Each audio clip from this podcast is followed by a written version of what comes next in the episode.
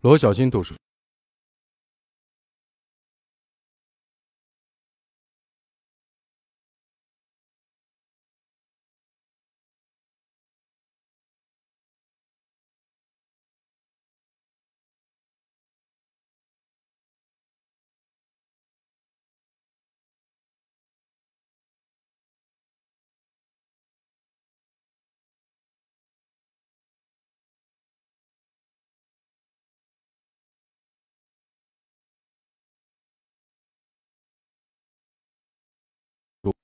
第二个故事关于河流。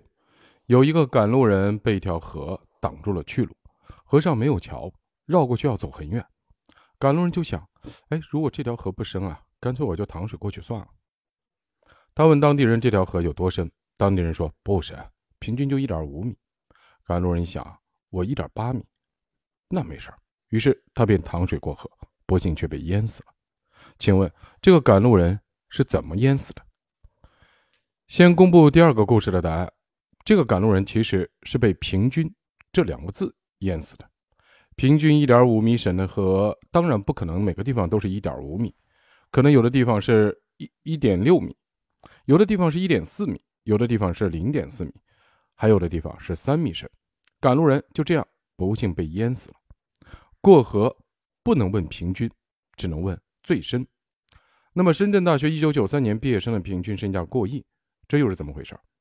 因为这一届有一个马化腾，马化腾身家几千亿，被他一平均，这一届的毕业生都是亿万富翁。平均身价过亿不是人人身价过亿，平均是我们在日常的生活和商业的世界中经常使用的一个词。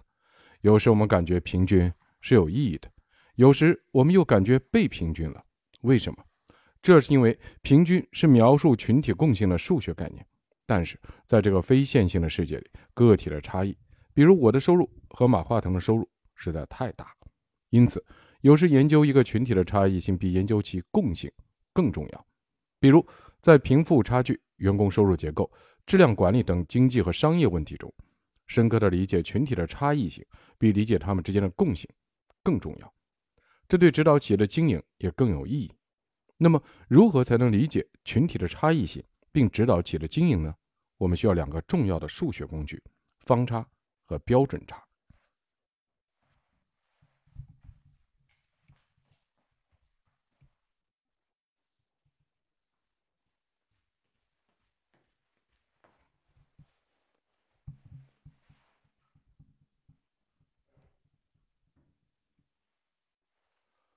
感谢两位同学啊，关注了两位同学。方差和标准差不是显而易见的概念。但是，他们对你从更底层的逻辑去理解和学习经营管理非常重要，所以，请允许我花一点时间，先从数学上解释一下这两个概念。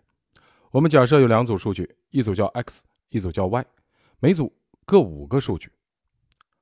首先，这两组数据的共性也是平均数都是七十二。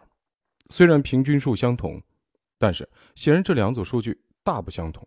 如果这两组数据是工资，你不能因为他们的平均工资是七十二，就说某某公司和另外一家公司的待遇差不多，差多了。但是差多少呢？这时我们要找一个方法来量化它们之间的差异性，只有量化了，才有比较的可能。你可能会说，A 跳水很厉害，B 跳水也很厉害。那我问，谁跳水更厉害？如果没有量化，你只能说都很厉害。所以差异性必须量化。量化是比较的基础，那怎么量化呢？X 公司的第一个员工工资是五十万，而这家公司的平均工资是七十二万，所以它与平均工资的差异是负的二十二万，少了二十二万嘛。那么第二个员工的工资和平均工资的差异是二十八万，多了二十八万块。第三、第四、第五个员工的工资与平均工资的差异分别是二十八万、负十二万、负二十二万。Y 组同理。通过这张表，你一眼就能看出 X 公司的员工的工资和平均工资之间的差异比 Y 公司大很多。但是这只是直观的感受，能不能通过这组个体的差异性的数据算出群体的差异性指标呢？能，这就要用到方差了。计算方差有两个步骤：先平方，平方的目的是去掉负号，再平均。平均的目的是得到差异性。我把这个公式列在下面，对这个计算没感觉的就略过吧。啊，我是就属于没感觉的，我估计大家听书听听也很晕菜。现在我们来看一下 X 数据和 Y 组的数据的方差。X 公司员工工资的方差，也就是员工工资之间的差异性是五百三十六，而 Y 公司的员工工资的方差是三点六。显然，X 公司员工工资的差异性比 Y 公司大很多。用数学的语言来说，方差为五三六的这组数据更分散，而方差为三点六的这组数据更集中。有了方差这个工具，就算摆在你面前的是一万家公司的数据，你也能给他们先打分，再排序。然后准确地说出任何两家公司谁的工资更分散，谁的工资更集中，这就是量化的作用。如果你是一个正在找工作的求职者，你会去工资更分散的 X 公司，还是去工资更集中的 Y 公司？如果你是个创业者，你希望自己管理的是哪家公司？方差是非常好的用来衡量数据差异性的工具，但是因为计算方差的过程有平方的操作，所以。方差和原数据已经不是一个单位了。如果原数据的单位是元，那方差的单位就是平方元了；如果原数据单位是千克，那么方差的单位就是平方千克；如果原数据单位是厘米，那么方差的单位就是平方厘米；如果原数据单位是长度单位，那方差的单位就变成了面积单位了。因此，虽然方差能显示差异性，但我们无法。在方差和原数据之间进一步的分析和计算，这个时候我们就要引入另一个数学的概念了，那就是标准差。标准差就是方差的平方根。X 组的数据标准差是五百三十六的平方根，大约是二十三点一五。Y 组数据的平标准平方差是呃三点六的平方差一点九。一旦开了平方，标准差单位就重新回到了元、千克、厘米，回到和原数据同一个维度上了。这就有了更多的计算和分析的可能。比如，有了标准差，我们就可以说，X 公司的平均工资是七十二万，有二十三点一五万左右的波动；Y 公司的平均工资是七十二万，有一点九万元左右的波动。啊，读到这儿，我觉得这个工具太好用了。啊，不好意思，我数学也是很差的。刘润老师他本科学的就是数学啊，但是我觉得这个原理大家应该都能听懂。我马上就想到了，因为我不炒股，炒股的同学是不是可以把这些什么股收益率啊、股价呀，用这种平方差的概念做个排序呢？这样的表述更直观，所以在实际的应用中，标准差的使用场景远远多于平方差。比如，在正态分布中，常使用标准差。我举一个例子。我的朋友总是评价我特别勤奋，可是你知道我为什么这么勤奋吗？因为一段苦涩的回忆。小时候我觉得自己挺聪明的，看到另一些聪明人，总想比一比。有一次我在网上看到这个世界居然有一个聪明人俱乐部，叫门萨俱乐部。这个俱乐部不看身高，不看颜值，不看财富，只看你是不是聪明。只要你聪明，再丑都能入会。如果你不聪明，哼哼，你就算再有钱，也会被拒之门外。了解到这个俱乐部以后，我大喜过望，心里隐隐的觉得，呵呵，我这种丑人的春天来了。于是，我找到了门萨俱乐部的负责人，说我要入会。负责人扔了一个链接给我，你先做一套题。他对我说：“你成绩高于一百三十五，你再来找我。”门萨俱乐部的入会门槛是智商幺三零，这套题比真实的门萨俱乐部入门考试题更简单。于是。我信心满满开始做题，四十五分钟以后，结果出来了，我的整个世界崩了。我不信，于是我又做了一遍，分数一模一样。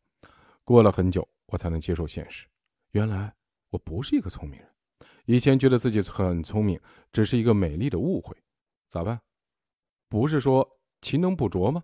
那我只能靠勤奋了。可是，到底多聪明才能达到门萨俱乐部的入门门槛呢？智商幺三零到底是个什么概念？这个时候我们需要用到标准差这个数学工具。我们在前面的分享中说过，下一代的智商受上一代的影响很小，对下一代智商影响更大的是大量独立的随机因素。所以，一个人的智商是高是低，只能碰运气。受大量的独立的随机因素影响的事情，想要太好，特别难；想要太差，也不容易。大部分都集中在不太好也不太差的中间位置。如果我们画成一张图，就是中型。人类的智商分布也呈中型，大部分人集中在中间，左右则很少，极端的就更少了。假设现在我出一道题，这套题很难，而且限时完成，所以没有人能够全部做对。我把所有参加测试者的正确率从低到高排序，然后把正好位于中间的那个人成绩定义为一百分。做出多少道题？不重要，正确率是多少也不重要，只要你的正确率在全人类中位于正中间，那么你就是一百分。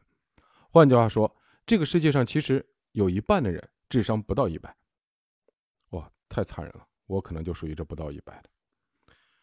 你可能会想，我和朋友们在微信里做过一些智商测试，分数都挺高啊。这当然有可能是因为你和你的朋友智力超群，但也有可能是那个测试不可信。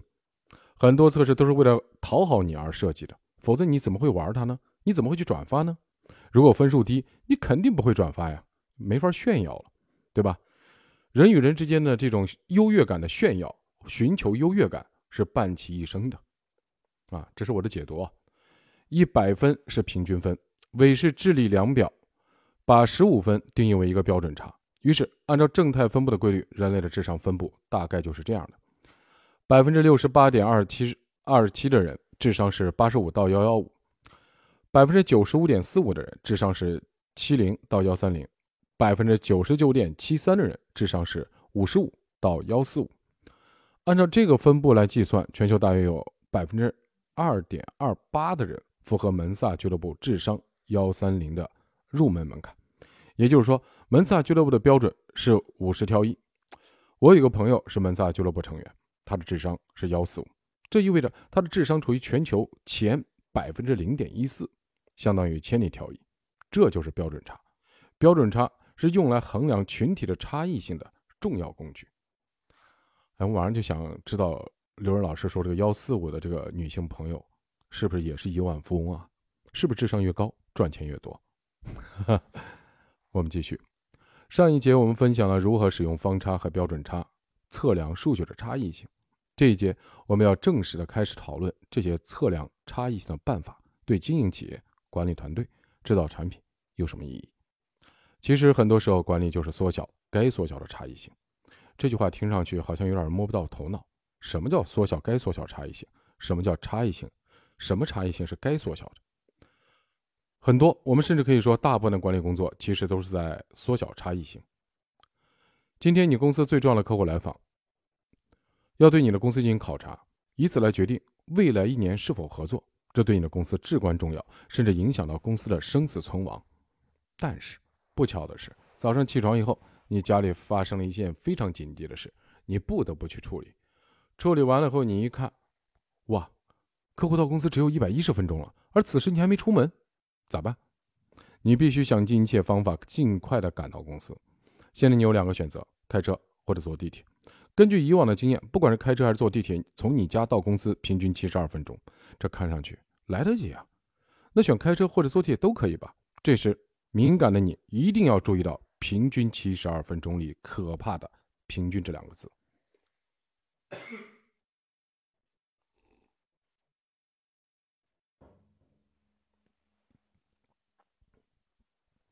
管理特别怕平均。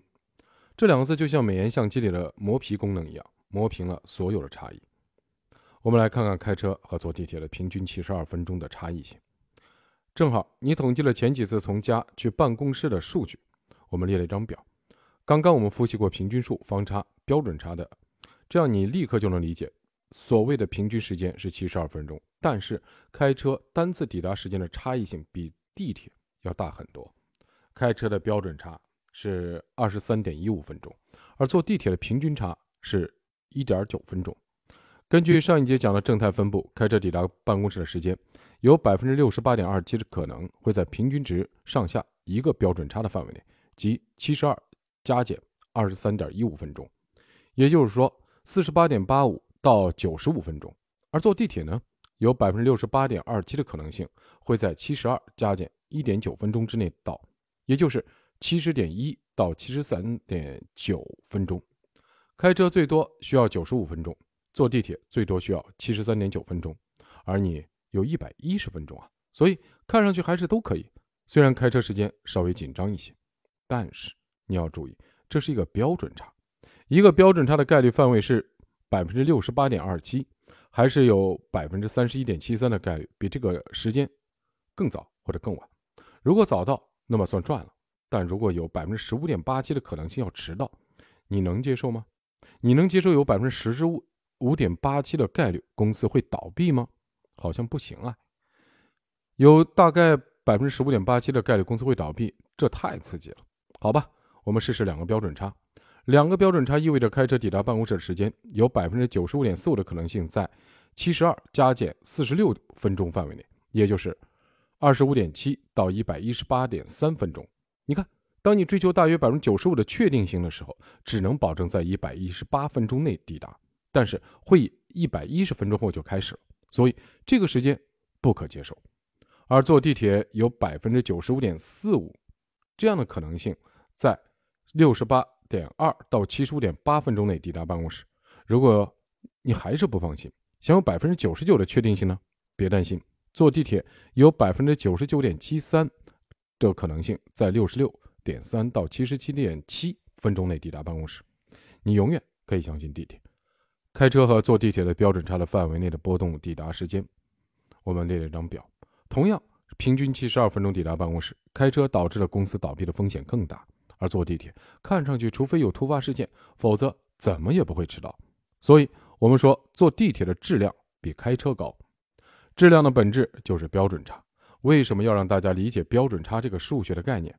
因为只有理解了标准差，我们才能真正的理解质量这个词在数学意义上的本质。所谓质量就是标准差，而所谓质量高就是标准差小。假设你是一家手机品牌商，新开发了一款前置摄像头手机，你要打孔玻璃，孔的直径是七点二毫米。这款手机对你来说非常重要，所以你找两家代工厂 X 工厂、Y 工厂来试样。很快，很快，两家工厂各交会五块打好孔的样品，并告诉你孔直径平均正好七点二毫米。又看见了平均。心有余悸的你非常谨慎地测量了每一块玻璃，发现数据居然各不相同。我们列了一张表，看了这组数据，你一定会立刻的觉得 X 工厂真是坑人。五毫米、十毫米、十毫米、六毫米、五毫米，没有一个数据在七点二毫米附近。你一算，发现标准差是二点三二毫米。你对手机进行一定的容错设计，孔直径是七点二加减零点三毫米都可以安装，但是 X 工厂的产品标准差实在太大。以至于没有一个样品在容错范围内都不能用，而 Y 工厂的样品中最小的数据是七毫米，最大数据是七点五毫米，都在七点二加减零点三毫米容错范围内。算一算，标准差果然很小，只有零点一九毫米。所以 Y 工厂的打孔玻璃都可以用。你会和哪一家工厂合作？当然是 Y 工厂，因为 X 工厂的标准差太大，以至于最后的良品率是零，而 Y 工厂的标准差控制得很好，良品率是百分之百。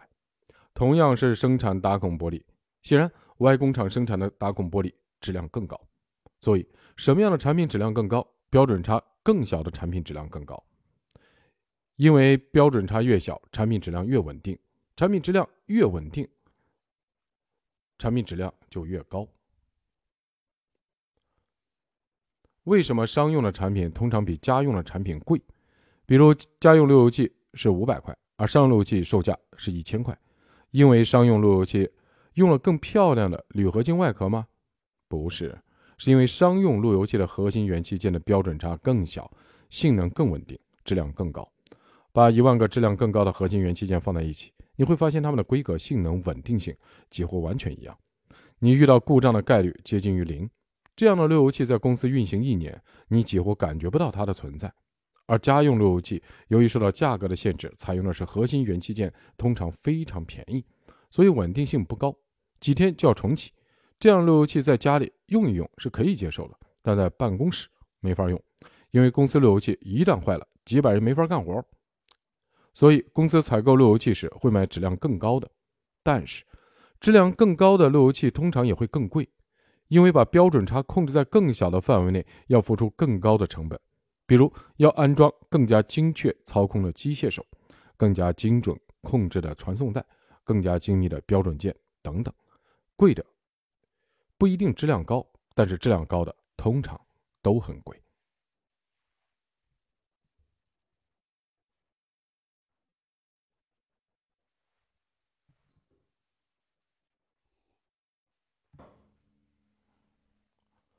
同样，为什么军用产品通常比商用产品更贵？因为军用产品对标准差的要求更高。某个供应商做了一批防弹衣，想卖给军方。供应商说：“我们这个防弹衣厚薄不均，标准差有点大，一百件里面可能会有两到三件挡不住子弹。但是别担心，我们的更便宜。你猜军方会买吗？军方可能会让供应商穿上自己做的防弹衣，一件一件进行实弹测试。”直到把那两到三件挡不住子弹的防弹衣找出来。所以，作为创业者，我们不仅要研究这一次做的不一样，还要研究每一次如何做的都一样。缩小产品的标准差是创业者永恒的课题。其实啊，不仅产品这样，个人也是这样。什么样的人质量更高，标准差更小的人质量更高。某人参加了五场比赛。五次得分都是五十分、一百分、一百分、六十分、五十分。那么这个人的比赛成绩质量并不高。就算拿过两次一百分，这件事能吹一辈子，我们也不能送他去参加真正重要的赛事。他不是一个比赛型的选手。这个人可能会觉得很委屈，凭什么？我只是没发挥好。其实之所以发挥不好，是因为他很容易受各种独立的随机因素的影响，这导致他的成绩波动很大。奥运选手之所以要进行大量的训练，一个很重要的原因就是训练能让他们学会控制那些外部微小的、独立的随机因素，让自己的成绩逐渐的稳定下来。只有不受干扰、成绩稳定的选手，才是能为自己的和团队赢得荣誉的比赛型选手。而比赛型选手就是成绩的标准差小的选手。员工也一样，有时候我们会说某个员工很靠谱。什么叫靠谱？靠谱指的就是标准差小。你要求员工准时上班，但是有一个员工有时早有时晚，你提醒他，他却说：“我平均准时了。”平均来看，他的确准时了，他的工作时间没有减少。但那些重大的项目，比如火箭发射按钮，你敢让他去干吗？不会，因为这个员工不靠谱。领导也一样，英文中有一个词叫“可预测的”啊，我英文比较差，还是读一下：predictable。它是评价管理者的一个重要标准。我们说一个管理者可预测，是指员工总能预测老板的决策。老板的决策越是不可预测，啊不对，老板的决策越是可以预测，他就越是一个好老板。啊，说到这儿，马上我在读另外一本书，叫《权力》啊。真正没有能耐的人，或者说不能带领公司赚更多钱的人，他他这种老板经常会在闭合系统里出现。他们就往往会通过高深莫测、不可捉摸，或者说喜怒无常、反复无常来显示自己的权利和权威。比如正常的出差申请他不批，或故意拖你两天让你给他打电话，为什么？他需要你知道，让你知道一件事：他是老板。再说的直接点，就是服从性测试。这在我们中国的九州文化里更是常见。这就是什么？他不可预测呀，对吧？这可能和一些人认知截然相反。哎，老板，老板难道不是英明到想法完全出乎员工的预料，又令人拍手称赞吗？我刚刚讲过，刘老师又说了，不是的，出主意可以出人意料，做决策不能这样。员工总是希望明确的了解到，我做这件事情，老板会支持还是反对？你做那件事情会受到奖惩、奖励还是惩罚？他的那个行为是超越了红线还是？可以被接受。一个琢磨不定的管理者面对同一个问题，每次的决策都不一样，听上去总有道理，但是彼此矛盾。高兴时小事能夸上天，不高兴时再大的功劳都无动于衷。这样员工就无法预测下一次做同样的事情会有什么后果。这样的管理者就是不可预测的。就是 unpredictable。不可预测的管理者决策的标准差很大，让人琢磨不透。于是，为了保护自己，员工就从不自己做决定，每件事都去问一下老板。这样一来，员工很辛苦，老板更辛苦，而公司的管理效率却很低下。这种公司或这种系统，在我们国内太他妈多了。不好意思啊，用了个脏话。很多人都是躺平的。为什么躺平？他不知道怎么做是对，怎么做是错。今天你说我这么做是对，我呼里哗啦朝上冲。过来两天我被 K 了，被批了，那我不敢干了，对不对？所以说我干脆每件事都来打请示、问报告。但有时候你的报告你忙不回，那怎么办？我就等。这种躺平在那种封闭的系统里比比皆是，在现今的中国大地上也是比比皆是。这就是我们都很累的原因。不可预测的管理者就是不靠谱的管理者，他比不靠谱的员工更危险。因为不靠谱的员工有人管，而不靠谱的管理者常常不自知，常常不自知啊。以后当你听到了差不多就行了，大概就这样吧时，不管是别人说的还是自己说的，都要警觉。差不多、大概就是标准差的大底。这么说的人很可能就是一个不靠谱的人啊！不靠谱人的鉴鉴别方法啊。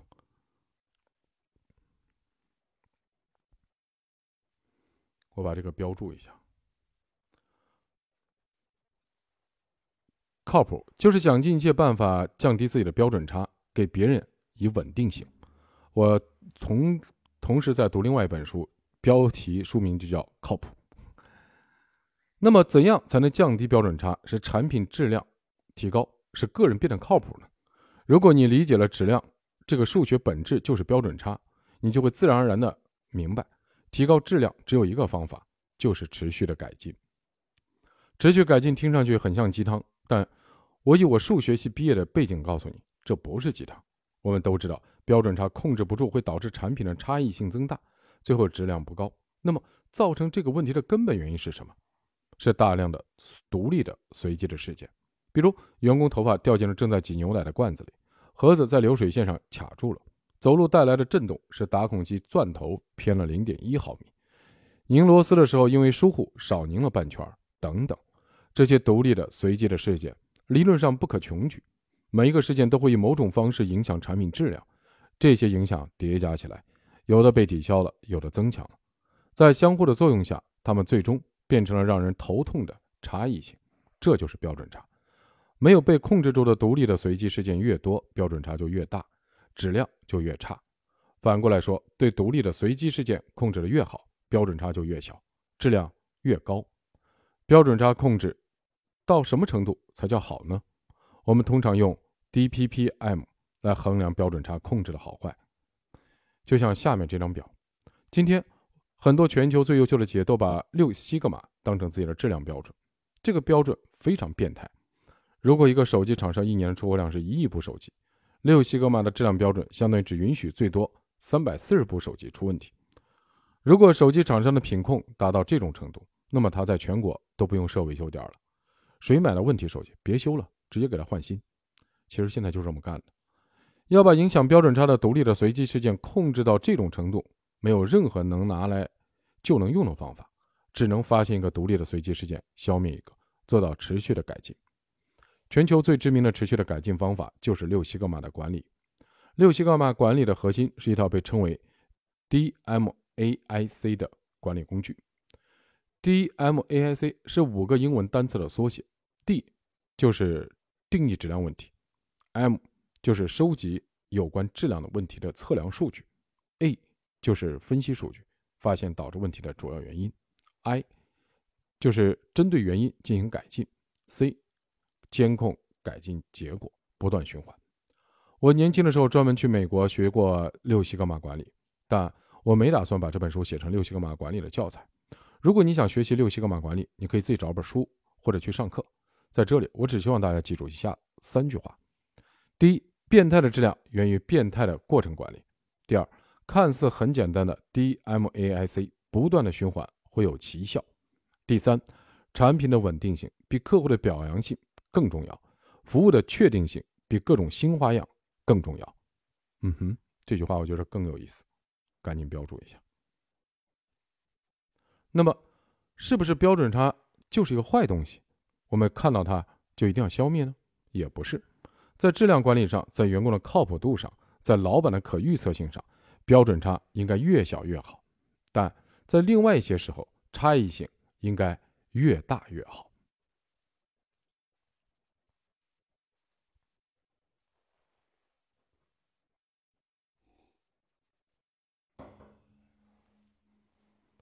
什么时候应该扩大差异性呢？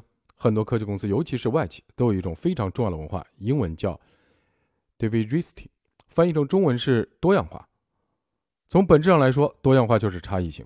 我刚进微软的时候，曾接受过培训，培训老师告诉我，在微软有一个原则：上下三级不能来自同一所学校。比如我是南京大学毕业的，如果我的上级也是南京大学毕业的，那么我在招聘时候就要尽量的避开南京大学的毕业生。第一次听到这个原则的时候，我很震惊。这个原则太奇葩了吧？毕业于同一所学校，不是更有共同语言吗？协作不是更顺利吗？后来我经常到美国出差，和一些美国的同事交流时，我发现了更奇葩的事情。有一个同事说，最近他很苦恼，想招一个牛人到自己的团队里，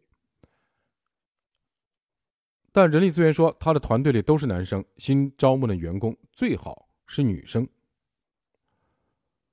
让他再看看有没有合适的女性的面试者，这件事同样让我震惊。招人难道不应该唯才是用吗？如果适合这个职位的都是男生，为什么一定要优先招募女生呢？为什么要追求这种形式主义的差异性呢？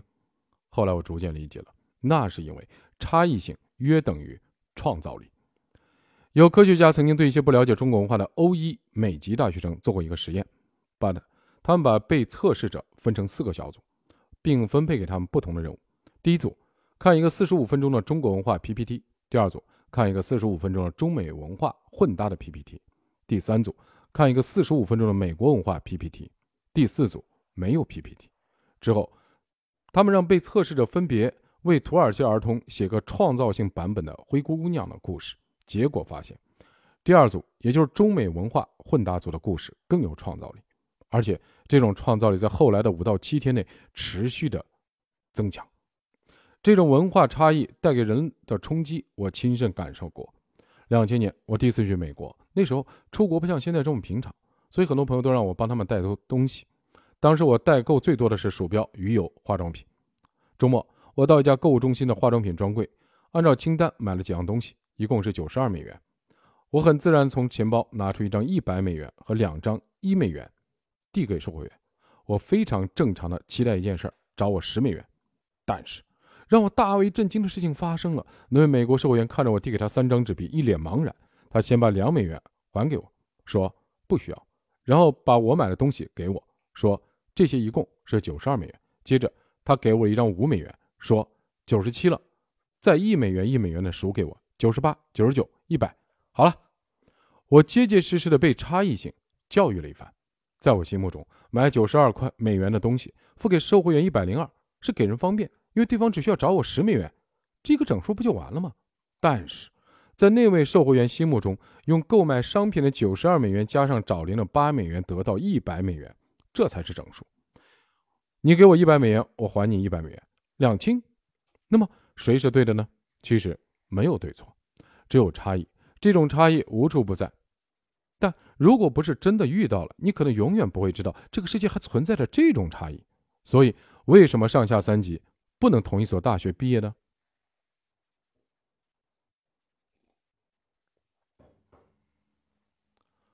因为太相似，大家被同样的校风熏陶，受同样的价值观影响，听同样的老师讲课，因此遇到问题的时候，大家的解题思路、决策方法，甚至说的笑话都几乎一样，彼此之间。太缺乏差异性，那么对企业来说，到底应该尽量的缩小产品的差异，呃，尽量没有产品啊，到底应该尽量的缩小差异性，还是尽量扩大差异性？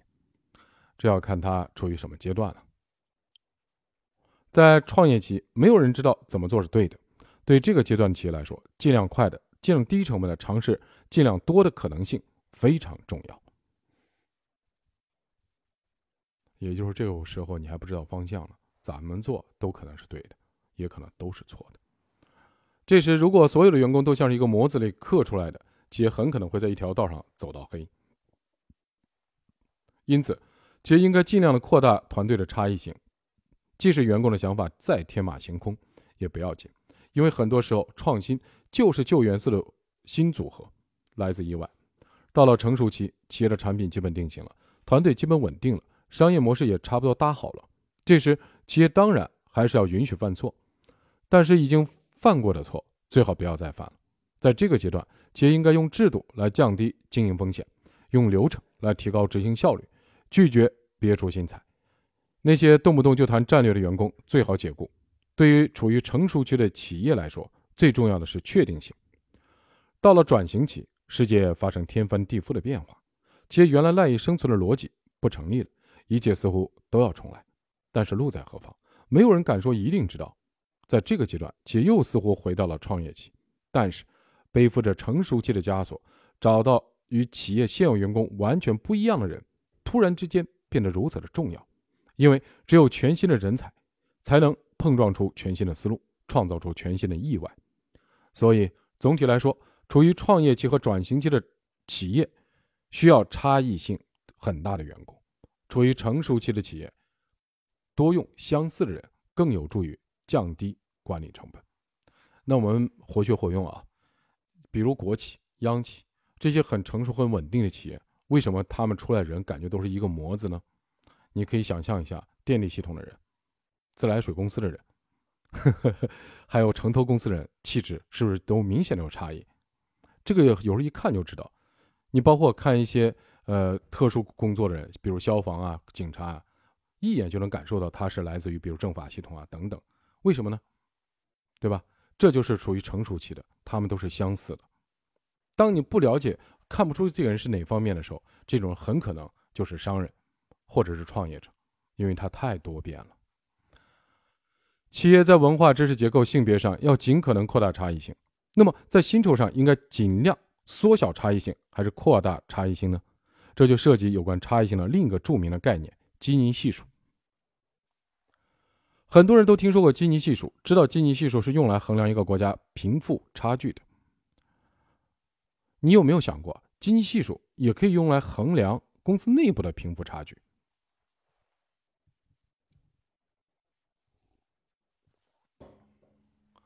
而且，基尼系数。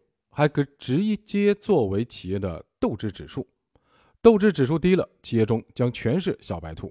这个时候，你需要修改激励制度，把斗志指数调上来，把小白兔变成明星。斗志指数高了，企业中会出现大量的野狗。这时，你需要同样优化激励制度，把斗志指数压下来，让野狗回归理性。基尼系数有什么用？那什么是基尼系数？基尼系数由意大利科学家。克拉多·基尼在一九一二年提出，基尼系数是一个介于零到一的数字。一个国家的基尼系数越接近于零，这个国家的财富就越平均；越接近于一，财富越集中。可是，既然这个指标是用来衡量差距的，为什么不用我们前面讲过的方差或者标准差，而要发明一个新的概念呢？因为方差、标准差无法比较两个差异性很大的组织之间的差异性。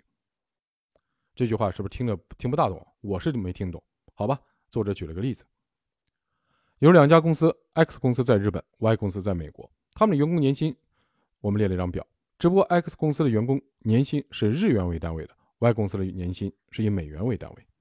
通过一些简单的计算，我们就知道 X 公司的员工年薪标准标准差是二十三点一五万日元，Y 公司员工年薪标准差是一点九万美元。X 公司的二十三点一五万日元约等于一千一百八十五美元，远低于 Y 公司的一点九万美元，所以 X 公司的标准差小于 Y 公司，X 公司差异更小。但是你再仔细看一下，你会发现 X 公司的贫富差距明显更大。所以，当两个组织在人数、基本收入数量级等各个方面都有很大的差异时，标准差很难衡量这组数据的差异性。这时，基尼系数。就可以发挥价值了。基尼系数的计算有一个复杂的过程，如果你对计算不感兴趣，直接跳到好了。不爱看计算过程的学同学，我们可以继续了那一段啊。我就属于这种人，我就跳过去了，因为读我不知道听众读完了会是不是也听不懂。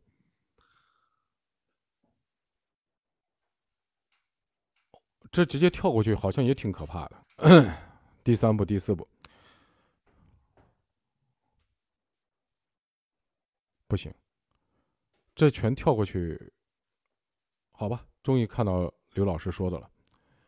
好了，不爱看计算过程同学可以从这里继续。计算出来的基尼系数非常有效的能展示组织的贫富差距，也就是内部相对差异性。不同的数值代表不同的贫富差距水平。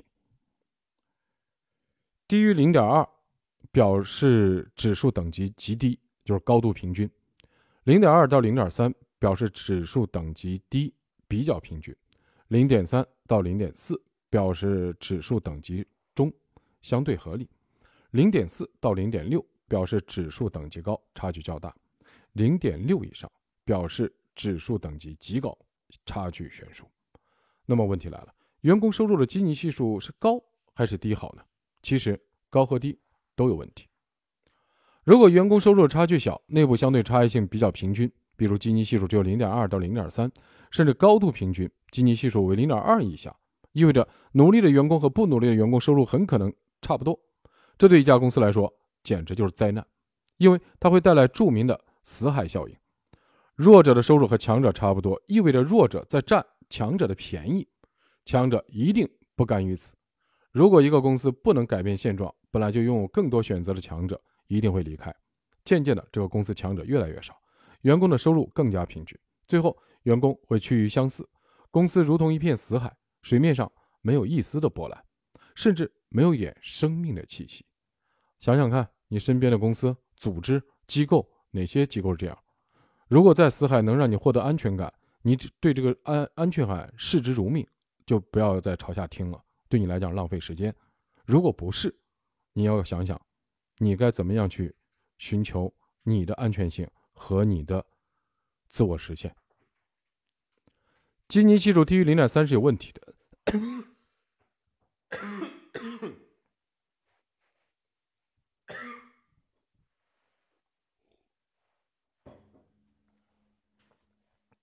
可能我刚才的解读有人不高兴了，嗯，被骂了。低于零点二是危险的，但员工收入贫富差距大，内部相对的差异性大，也就是基尼系数到零点四到零点六，甚至差距悬殊，基尼系数零点六以上同样很危险，因为过大的贫富差距会自然而然的造成公司内部的阶层对立，也就是所所谓的战队问题啊，帮派联立，员工会骂老板吸血、消极怠工。老板会觉得员工不够努力，必须严加管教。零点四是基尼系数的警戒线，高于零点四会造成两极分化，高于零点六则可能带来严重的对立。